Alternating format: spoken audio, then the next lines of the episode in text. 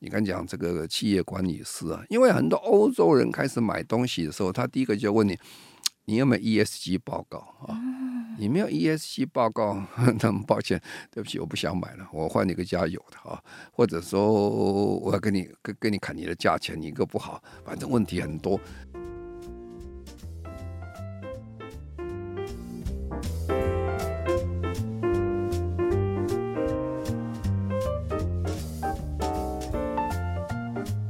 新闻光笔帮您画新闻重点。Hello，大家好，我是 Nancy。今天我们要画的重点是，想在职场上胜出，上班族最好要加深对 ESG 的认识。什么是 ESG 呢？就像是一间公司的健检报告，评估一间公司的整体表现，不只是财务的表现呢，要照顾好员工和股东，也需要承担更多的社会责任。达到永续的经营，所以不少的大公司呢都成立了永续部门，尽全力配合国家的政策，也要求上下游的供应链必须符合永续发展目标，才有机会在二零五零年完成国际定定的近零碳排。因此，具备永续素养的人才就成了职场的当红炸子鸡。今天我们要专访长期致力推动环保无任所大使、台湾永续能源研究基金会董事长景佑新先生。Hello，董事长好。哎，主持人您好，呃，各位听众大家好。好，董事长，我最近啊，就是有上网去查了一下，呃，您负责的这个台湾永续能源研究基金会哦，你们有办企业永续管理师的证照培训班，但我上去看了之后发现，哇，呃，最近一期的的这个候补呢都额满了，所以是非常的踊跃，对不对？对，这个是现在很热门的课程了。嗯哼，那与其说现在很热门，因为我们已经办了差不多六年多了。早期其实要找人来上课都很困难的事情啊。我们甚至开始办的时候，呃，我们有一位当时当班主任的，办完一起以后，他讲说：“哎呀，这个台北市附近大概都没有人要来上课了，我们要到中南部去找学生呐。”所以就在那样状况下，呃，慢慢成长起来。那最近两年的确是。呃，超乎预期之外的成长。呃，现在人很多，而且报名非常困难。嗯，基本上 他们用秒杀来形容了。秒杀？秒杀！他们有时候没有没有差不多半小时，叫几乎就是就是满载，因为那个班不可能开太大。哦，这个班基本上它是。前面是呃教直接教学的为多，后面是一个讨论课程。嗯哼，啊，因为讨论课程才能够刺激这个同学们对这个问题的深入的了解。哦，可是讨论课程你不可能有那么多人大家一起讨论，那就不是讨论了。嗯，所以那个班不可能开太大哈，所以这个说他就先天受这个限制，所以就说人数。呃，没有办法，呃，这个特别高度的成长原因在这里。哦，嗯，我很好奇是说，呃，因为像我周遭的朋友，他们很多是做新闻编译的，或者做呃跟英文相关翻译的这个工作，然后他们认为呢，呃，因为现在的这个国际企业都很需要这样子永续管理师的人才，所以像外语能力是不是也很重要？第一个，我们先讲这个永续东西，不是我们台湾发明的，也不是我们基金会发明。这个源远流长了，大概一九八七年啊，联合国开始定义什么叫永续哈。他那时候定个永续，其实永续这个问题是很抽象的东西，也不太容易一下子讲永续是什么。你其实问很多人永续什么，他答案都不太一样。那联合国那时候也花了好多时间去讲，要要。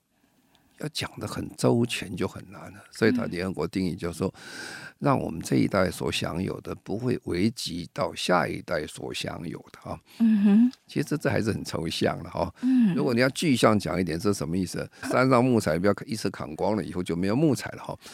是大概有点像，但是还是不像，因为永续包括太广太广，所以呢，联合国就从一九八七定义以后就不断的在精进啊，在公元两千年那一年成立一个千禧年永续发展目标，有八项目标。然后到二零一五年，就我们现在联合国推动二零三零的永续发展目标。所以这个的发展它是无所不包哈。那基本上是从外国转到国际转到台湾来的，所以你跟国外在来往的时候。呃，语文就变成很重要啊，因为大家谈同样的一件事情，他又怕你看不懂啊，听不懂，所以他就画了很多的 logo 图像在里面，加上号码啊，啊，这是一号啊，是讲贫穷，二号是讲饥饿的问题等等啊，那这样你让你能了解，所以我们如果要了解这个东西，基本上有外语能力当然是方便很多了，因为这个。做国际上交流是很重要，特别如果要交国际报告的时候，那你 英文程度还是要有一点，否则很难做报告。哦，我上去看了你们的课程啊，有十周，然后八十个小时，大约是三个月的学程，就是希望呢能够这个帮助呃学生去吸收，然后育成这个专业的知识。呃，然后呢，你们说有进行实务经验哦。这个是怎么样的课啊？我刚才讲，我们有个十个礼拜的课程啊，其实蛮长的哈，因为我们一个礼拜才能上一次，因为大家都有工作，你不可能完全停下来。十个礼拜就是快三个月左右时间嘛哈。那这个课程前段都是老师在讲的理论啊，后段就是实做了哈，就实做就是说。呃，我们老师就分两类啊，第一类的就是教授类啊，教授类就是大学教授啊，大概占三分之一多一点点，三分之二我们叫业师哈，业师就是线上正在做的这些老师们啊，所以他是实做的啊，呃，他就把他他们所遇到这些问题。来跟同学来商量，说这这个问题为什么这样产生？那我们作业怎么处理啊？那实作课程就很重要讨论了，因为大家你没有做到过课程，你是是没有办法讲，但是你又讲不出个所以然啊，所以因此这个里面的互动很重要。那经过这样十个礼拜之后呢，那学生才会完全了解说，诶，他这个东西学完做什么用处啊？他不会说，呃，如果。完全纯理论的时候，就我就怕他毕业以后，他真的遇到问题，他没有办法解决，就是这样。不过这个做完这个，我们叫做十个礼拜的学程的完成啊。嗯。啊，既然叫证照的，所以我们是还是有考试的，所以就是蛮辛苦的。考试是有淘汰，不是没有淘汰，所以有有一点压力，就是这样。不过我常常觉得压力一下。刺激一个大家学习的一个这个心态跟能力哦，所以其实进步很多，学者学了学了不少这样啊。所以他们在报名的时候有没有怎么样的限制啊？比方说年龄上的限制，或者是诶学历上啊等等的限制。基本上哦，我们这个永续的这这个管理师基本上。还是不是深入到说做博士后研究或这样的，还是最基础的一般哈。所以我们来的人的本身的背景非常的复杂，各行各业都有哈。很多人以前感觉啊，这个永续啊，他是不是要会计的，或者是要要财务的啦，或者是管理，或者是工程的。其实都要，都需要啊！永续是无所不包了，各行各业都要做永续，所以全部都要啊！所以我们来的这是各种人设、各种人才都有。那至于说他的年纪或者是他的高低程度了，呃，这不限哈。我们最高的年纪的一位是七十三岁，真的，其实我很佩服他了，倒是讲，他是我的好朋友，是以前当过。我们审计部的部长林部长啊，他是很了不起啊，他是学的非常好，他他现在也在教这个工作哈，呃，这个非常了不起的一位这个呃一个部长。那其他的还有非常多董事长、总经理很多，大部分讲起来有一半以上，他的社会地位跟公司地位都还蛮高的，因为他们是觉得呃。他们有需要啊！我再举个例子，比如说有一位啊，是一个某上市很大公司的财务长，他他来的时候，其实我们也没有特别注意到他，因为当财务长是很大的，而且上市公司很大公司，他来的时候其实穿的很很很随性啊，不是说西装笔挺的哈，他也不希望人家知道他是财务长，我在那上课。后来我们我们注意到，然后他来上课，当然我们也担心说我们的课是不是他很满意啊，怎么样？那后来他就结束了，结束以后，我后来发现，哎，他满意，为什么？他叫他他女儿来上课，哦、所以就说，哎，爸爸说不错，你来试试看啊。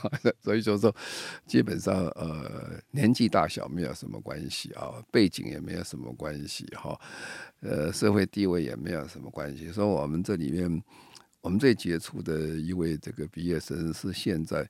呃，文化大学的校长王志伟哈，王王校长哈，所以我就说，呃，什么人才都有，而且都非常的杰出，非常的优秀的。嗯，什么样的人才，然后怎么样的背景都有，因为其实各行各业都有需要这样。对，因为我刚才讲，其实它是一种概念，一个思想，一个方法啊，那它是横切面到各行各业都需要啊，不是只是哪一个行需要。所以变成每一行都要学了，就是因为它它是带来你观念的启发跟改变啊。实际上讲，我们真正讲这个联合国在二零一五年通过了这个永续发展目标的时候，他就讲了一句话，他说：“这个啊，这个东西出来以后会翻转我们的世界。”哦，啊，就是因为我们有不同的思考模式，想未来的生活，所有问题都谈到，比如说从贫富悬殊了。啊，从科技的发展呢，都市的建设啦，能源的使用啦，还有这个气候变迁啊，海海海上的生物，这个海这个陆地上的生物，海底的生物，都是其实无所不包的。好啊，所以就变成说，它是一个一个。比较完整的通识课程，在那个比较高的高度去看这个世界。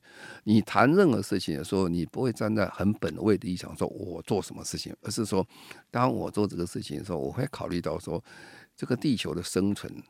跟我们之间的关系，那地球有什么困难，我们必须要去解救。比如说，现在有气候变迁，而气候变迁不是一个人产生的问题，也不是一个国家产生的问题，是大家一起产生的问题。每个国家都有责任。那我们在做这个事情，我们就要考虑到说，那我怎么解决这问题的时候，配合大家一起来做。所以，他的那个是一个比较高的高度看所有的问题，这个会延伸到各行各业都会发生它的影响。那呃，各行各业都需要，但呃，我们所有的学员在这边啊，近三个月的时间，我们上的都是一样的课，不同行业需求应该可能会有一些些不一样，对不对？对，你讲的是非常的对哈，我们不可能这个呃学一样东西百业都通哈，但是基本上我们还没有深入到各行各业那样深度的要求。其实永续开始的时候是从观念的形成啊，你大概知道什么叫做永续，为什么要永续，要永续这做，然后再因为这是企业嘛，哦，我们就讲到企业啊，通盘讲哪一些企业啊，那真正要做到更细的时候，我们只是开个门啊。我常常跟呃这些同学讲，就说，当他来上课的时候，我第一个都是跟他们表示最大的敬意啊。哦，我说大家到这个年纪哈，工作这样忙，这样子还愿意来上这个这个十个礼拜的课程，哦，还要被考试，其实是很佩服他们，真是很了不，真的是很了不起。但是他结束的时候，我跟他讲，那恭喜他们完成了。但是呢，我说这才是开始哦，这个永续是永远学不完的东西，而且变化非常的快。变化快在哪里呢？永续概念是没有变啊，但是人类为了解决永续的问题，产生非常多的规则、法律、标准等等，这些年年都在变，更越来越严谨、越来越严格，所以我们还要不断的在学习啊，所以我们是教他一个方法的开始。怎么看这个问题？怎么解决问题？至于说他细节到每步，他们可能用一样的这个概念方法，然后自己再做更深入的研究，哈，这是一个开始了。我们没有办法说承诺任何一个人，你学了十个礼拜，你什么都会，那我们就太厉害了。我想没有，我们做不到这个程度，就是。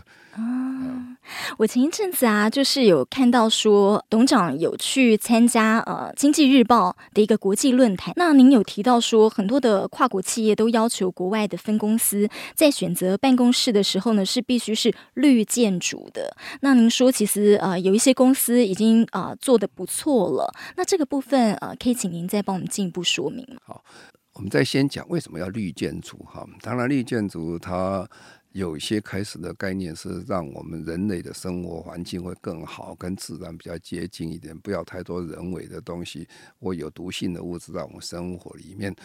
但是现在的绿建筑，其中有一项非常重要的，就是讲着节能减碳的问题。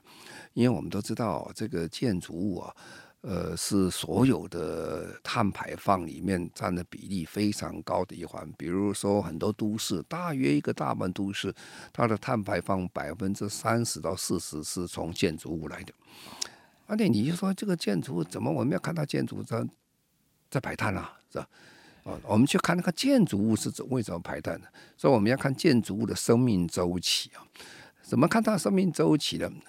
啊，第一个，我先盖房子哈，盖房子你要找原料，你要找水泥，要找钢材，要找石材，要运输。哦，水泥生产水泥一定会碳排，因为你是用火在烧嘛，是吧？用能源在烧，这一定产生二氧化碳。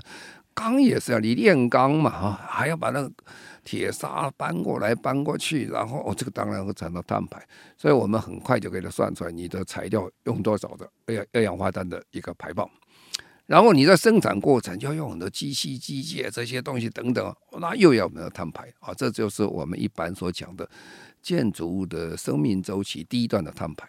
那第二段的碳排就是说，呃呃，你用家里用电呐、啊。用冰箱啦，好，用暖气啦，用空调啦，这些都是要电，啊啊，或者是要能源啊，你烧火炉啊，好，这等等的烧，你用煤气煮饭啊，这个都是要。好，那这个是第二段，那第三段呢？啊，这个房子不要了，这个房子已经盖了六十年，你绝不要把它打掉了，打掉也要碳碳排啊，也是一样摊牌，不过这是比例的问题了。前面那段比例大概二十几 percent 到三十 percent，中间那一段很大，因为中间那段使用时间特别长，啊，将近有三十年、四十年、五十年的房子啊，那那一段时间你天天在用这些能源的，所以你碳排非常多，所以这个段可能多到百分之，他们讲大概将近百分之六十左右，啊，剩下最后不多，但是也有五 percent 左右。那对我们讲起来的哦，一个公司要节能减碳，我就要去看我。因为我我我不是盖房子的公司啊，我在用房子公司，那我就看我这一段是碳排多少。所以每一个公司要减碳排，要要说现在每公司都很多公司都承诺了，看台湾很多公司承诺说，我二零五零年要净零啊，我就 plus minus 我排放要得零啊，得零我们的净零。好了，那这净零一算。我就一句一个一个去算了，我到底什么地方排放啊？比如说你开汽车，汽车会排放啊。那，住房子刚才讲，你电啊、冷气、暖气的瓦斯都要碳排，一算哦，这个房子碳排很多。所以大部分的这些国际的大公司，他们都开始非常注意。他说我一定要绿建筑的房子，因为绿建筑房子通常照规则的话，照美国的标准 LEED 这个标准的话，它碳排很低的啊，它就降低它的碳排啊，所以它就要变成一个。合乎国际标准的一个好建筑物啊，这样你可以减少你的碳排。可是这样的房子不多嘞。我们讲讲不是很光彩了哈。我们台北市的绿建筑的数字哈，是在亚洲的所有都市里面排名第十四名左右啊。对台湾讲起来这很差了，因为我们经济体这么强哦，我们这个这么高高的一个国民所得，我们绿建筑这么少哦。那这是我们要努力的地方啊！一方面，我们过去我们的建筑法规规定的比较松一点哈。欧洲的房子的节能减碳标准远高于台湾哈。那日本也高于台湾哈，所以我们呃大家加把劲啊，让我们这建筑法规能够跟进啊，让你盖的房子真能做到节能减碳啊。那那公对国际公司讲起来，我要节能减碳，不能只算说我总部的公司是节能减碳，我所有的分公司、子公司通通要减碳啊。那时候因为子公司、分公司减碳，它那个减碳的数字或者它排碳数字要算回到总公司，算总公司一起来算，所以他就要求所有的海外公司都要算。那所有海外公司都要算的话，所以台北市现在就发生很多问题了，很多这个国际。品牌的大公司啊，他会搬家啊，搬搬到哪去了？搬到一零一大楼啦，南山人南山人寿的大楼啦，好几个新的大楼。为什么？他们都是非常好的这个绿建筑，呃，合乎他总公司的要求。他否则他不能租了啊，就延伸出个问题出来。这叫做绿色租金的溢价啊，就是说哎不多了，也不多，你只好去租租了就多付钱嘛，啊多付钱，这就溢价溢出来，大概多少了？亚洲地区他们说大概平均是二十八 percent。嗯这很可观呐、啊！你盖个房子，你可以多二十八 percent 的这个租金，哎，这个盖房子不是很高兴吗？所以这叫商业建筑一个大转型、大转风。最近我们看到这个全球人寿，呃，他有一栋房子是在这个巴德路跟这个市民大道的附近，很漂亮一个一个玻璃大楼，这个绿建筑，哦，几乎都是外国公司在里面租的，通通是外国公司，而且。租金比一般贵贵很多，所以这就是说，为什么现在我们在谈，过去是我们靠着法规在规定，而、啊、我们现在法规没有规定跟得上的时候，国际的趋势加上国际的公司的要求，造成台北市现在有非常多的这些国际公司在搬办公室，都找到一些新盖的绿建筑，这也是对台湾很大一个。一个机会教育了。如果你房子随便盖，我便宜盖，呃，跟那个盖一个这个绿建筑的话，你的房子的价值是差很多。不但是价值差很多，你对地球的贡献是差很多。因为绿建筑排碳排的少啊，你这个普通建筑排碳排的多啊，所以我们要名利双收啊，又要爱地球的话，盖助力建筑、盖力建筑是非常重要的。嗯，哎，真的是名利双收哎，租金可以收得多，然后你又为了这个地球做减碳的工作了啊。那嗯，好。刚才听到真的是蛮欣慰的，因为政府去制定法规，国际上去制定法规，这样子呢，所有的这个大企业哦，带动这个员工，然后大家一起来做，呃，所以听说呢，诶，其实企业他们也很担心，说他们的成本啊会付出的比较多。欧盟在今年十月要开始对进口货物课征。碳关税，那因为如果企业碳排太高的话呢，你去呃课的这个碳关税会比较多，是不是就会大受影响？好，我先说明刚才讲说，如果房子改的这个成本比较高，我刚才讲过，嗯、房子是要看长期性生命周期去算成本啊。嗯，我今天如果盖一个比较好的房子，我花比较多的钱做很多节能减碳的工作，通常一般的状况下，五年就还本。很快，不是很慢啊，但五年还本以后，后面就是白赚的哦。所以反而成本算起来，如果你这个房子用三十年、四十年，你根本省很多钱啊。所以其实不是浪费钱，很多人概念只是想到说我盖的时候花比较多的钱，那多不了多少，有限，但很快就可以收。好，那现在就讲到所谓的，你刚才讲，现在欧盟做了所谓的这个呃。碳关税啊，或者叫碳边境调整机制啊，它的基本精神是碳关税哈。不过因为啊，你这个东西成本不一样啊，你这个排排碳多的跟排碳少的都定一样的税，这不太公平了哈。这个等于对呃努力的人没有给他鼓励，所以他就看你到底碳排多少，照你碳排来算以外，还要看说你在你的国家里面已经有没有被抽了碳税。如果你国家抽了碳税，碳多少，我你进我这里，我可以豁免你这部分的碳碳碳税。比如说，呃，现在欧盟最高的这个碳税最近已经超过了一百欧元哈，超过一百欧元的话就三千三百块台币。啊，那如果你在台湾交了三百块，那你只要交三千块就可以了，它可以豁免掉，所以要调整，所以叫边碳边境调整机制。那我先说它的精神在什么地方？精神就说为什么要碳关税？因为啊，这欧盟是全世界跑最快的地区，在做什么？在做节能减碳。那在过去的十几年，欧盟就产生一个非常大的困扰啊，就很多的公司搬离欧欧盟，为什么？说我在这里哇，我很难生存呢。我要交碳税，交这个东西，别人不交碳税进来了，哦，他的成本当然比我低啊，所以他干脆把工厂搬到了，搬到北非啦，搬到南非啦，搬到韩国啦，搬到台湾啦，就把它搬出来了。呃，那欧盟讲也不对啊，我欧盟的碳排是减少，但是就工厂而言，就地球而言。并没有减少啊，嗯，你你在欧洲不排，你在台湾还是一样排啊，嗯啊，而且更糟糕的还要运输来运输去，还要再加上碳排啊，对地球更不好啊，所以他们这个叫做碳泄漏啊。而本来是欧盟在碳排里面泄漏到台湾来产生更多的问题，所以他说啊不行，所以他说要这样做。呃，要把你抽这个碳关税，叫碳边境调整其实，这样观念来。那这个抽的数字还蛮大的哈。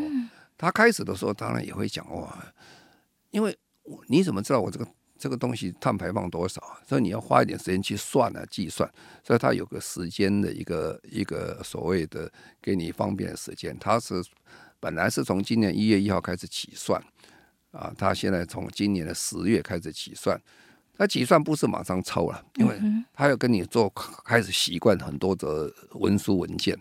啊，让你了解怎么做，然后二零二七年一月要开始抽，嗯，这个很可怕哦。他开始抽是抽什么？他开始抽的是钢铁、水泥啊，这个呃化学品啊，这个化学肥料等等啊，碳排最多的，碳排最多的哈。呃，可是呢，问题来了哈，开始是这么讲了，这个这个，那他今年一月份呢，突然宣布一件事情哦。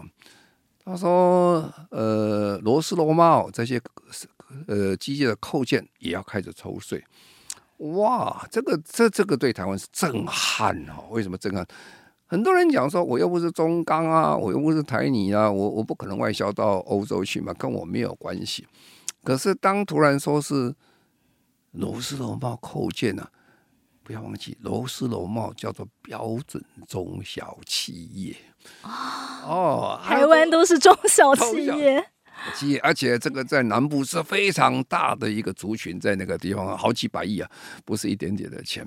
所以呢，呃，我们台湾在不久以前才宣布了，说我们要开始收碳税啊，碳税的呃碳费，碳费我们是也是也都是讲呃两百八十七个。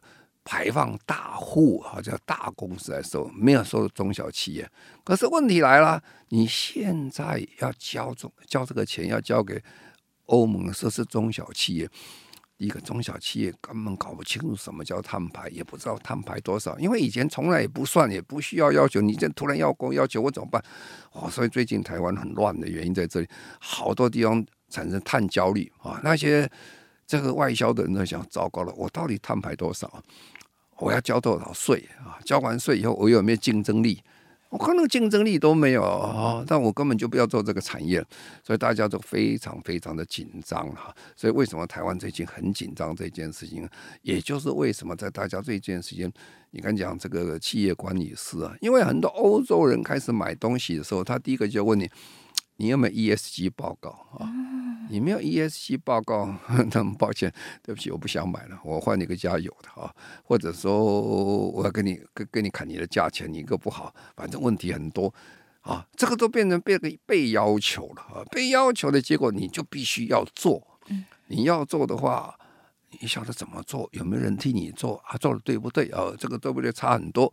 好了，那你现在刚才讲台湾给你抽了碳，我们在政府讲说我们要抽碳碳费，碳多少？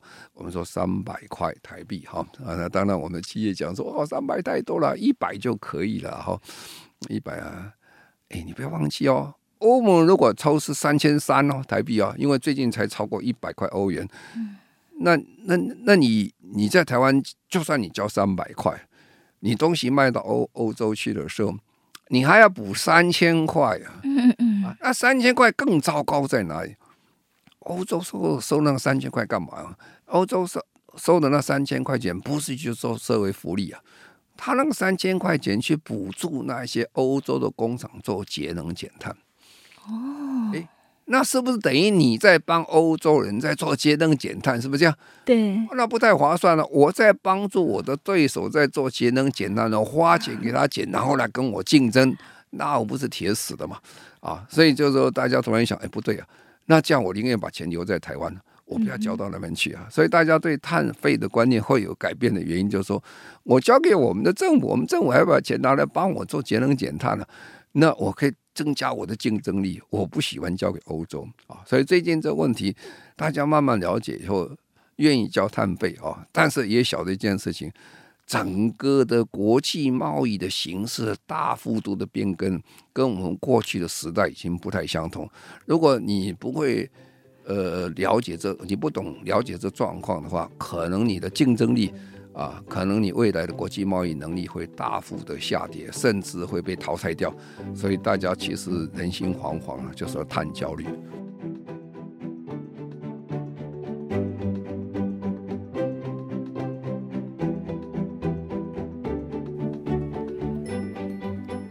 绿色经济、永续循环已经成了新显学。不同的产业要顾到的环保问题也不同，像是制造业，大爱感恩科技用回收的宝特瓶来做衣服，而零售业呢，透过减塑、减废、节能、无塑超市，捐出即食品来减少食物的浪费，照顾到弱势，这都是对友善环境的做法，ESG 永续管理的一部分。